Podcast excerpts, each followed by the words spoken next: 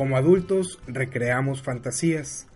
Compramos un traje nuevo y pensamos en un próximo ascenso. Remodelamos una cocina e imaginamos a toda la familia reunida a la hora de comer. Eso se siente bien, es seguro. Es un juego en lo que nada falla. Si nada falla, es porque nos encerramos en nuestros pensamientos. Las fantasías son una manifestación del deseo por un cambio, y el único cambio verdadero es la acción. Hay un vigilante en tu cabeza. El vigilante lanza la voz de alerta cada que sales de la oficina y te dice, cuando no estés, habrá un problema. El vigilante exige obediencia. Debes contestar todos los correos electrónicos. Debes cargar tu celular todo el tiempo por si acaso hay una emergencia. Debes proteger tu reputación porque es algo importante. Debes comprar un segundo auto por alguna razón que parece indiscutible. Esta es la situación. Con el vigilante no hay lugar a la discusión. El vigilante exige tu obediencia. Si decides cambiar, deberás ignorar las instrucciones del vigilante. Estarás por tu cuenta. Sentirás el impacto directo de las decisiones tomadas. Será atemorizante al principio y al final. A eso le llamaremos riesgo. No te preocupes por el riesgo. La vida es así. Siete años atrás hice algo insensato, escribir y publicar un blog. Si lo analizas, un blog es una simple página en la que puedes compartir cualquier cosa. Un botón es lo único que necesitas oprimir. Es libre, es gratis, casi cualquier persona lo puede hacer. Mi blog no fue el primero. Había millones y hoy existen millones más. Lo que sucedió después de publicarlo fue una muestra de lo que llamo contenedor social. Ahora dime, ¿qué define lo que tú eres? Dudo que un par de tenis Converse te hagan más joven. De hecho, los tenis Converse ni siquiera los jóvenes los usan en este momento. Sin embargo, al usarlos, nos sentimos de cierta forma. Las cosas que poseemos tienen esa función.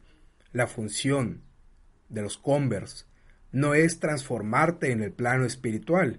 Lo único que deben de hacer bien para asegurar un lugar en tu armario es llegar a tu emoción y modificarla. ¿Qué sucedería si un día compartieras tus pensamientos más profundos con todos? Las personas interesadas en tu mensaje se quedarán a escuchar, muchos te ignorarán, otros tantos se quedarán por un momento y después continuarán su camino. Unos pocos te escucharán y dirán, un momento, ¿tú piensas eso? Aquí es donde entra el juego del contenedor social. El contenedor social es la percepción que los demás tienen de ti. Es un molde en el que encajaste. En un principio nadie quiere lidiar con algo diferente, porque diferente significa aprender, significa interpretar nueva información percibida por un cerebro egoísta. El cerebro es egoísta ya que se niega a procesar nueva información, no es nuevo, esto no. Por ello, en un principio, las personas de tu círculo inmediato que vean un cambio en tu comportamiento se negarán a aceptarlo, cerrarán el contenedor social alrededor de ti. El problema del contenedor social es su invisibilidad. Requiere de un pegamento invisible el único rastro de este contenedor lo encuentras en frases como estas. Tú no eres así. Eso no es para ti. Lo que haces te causará problemas. ¿Qué sucedería si un día para complementar tu vestuario formal utilizas tenis Converse? Tu comportamiento no encajará y enviarás una señal diferente. Después de que los primeros artículos se volvieran virales, las personas alrededor notaron la existencia del blog y emitieron su opinión. No opinaron acerca de las ideas y sus argumentos de los artículos, opinaron acerca de mí. Deseaban que volviera al contenedor social, lo cual no sucedió. ¿Por qué te cuento esta historia?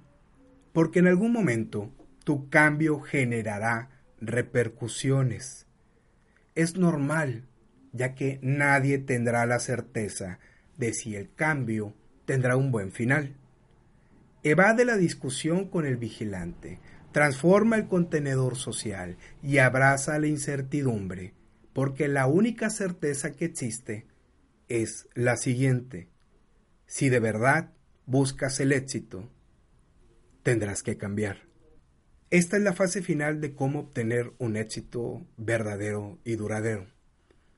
Tengo la sospecha de que existen más fases por recorrer, mas no puedo decírtelo hasta que las transite por mi cuenta. Cuando las recorra, las compartiré contigo. Por último, ¿cómo sabes si vas por el camino correcto? Es simple. Vas por el camino correcto cuando empiezas a formular preguntas. La anterior es la primera de ellas. Antes de terminar esta nota de audio, te dejo la siguiente tarea. Comparte esta nota con tu círculo de amistades, elevemos el nivel de conversación y agrega valor, valor a tus relaciones.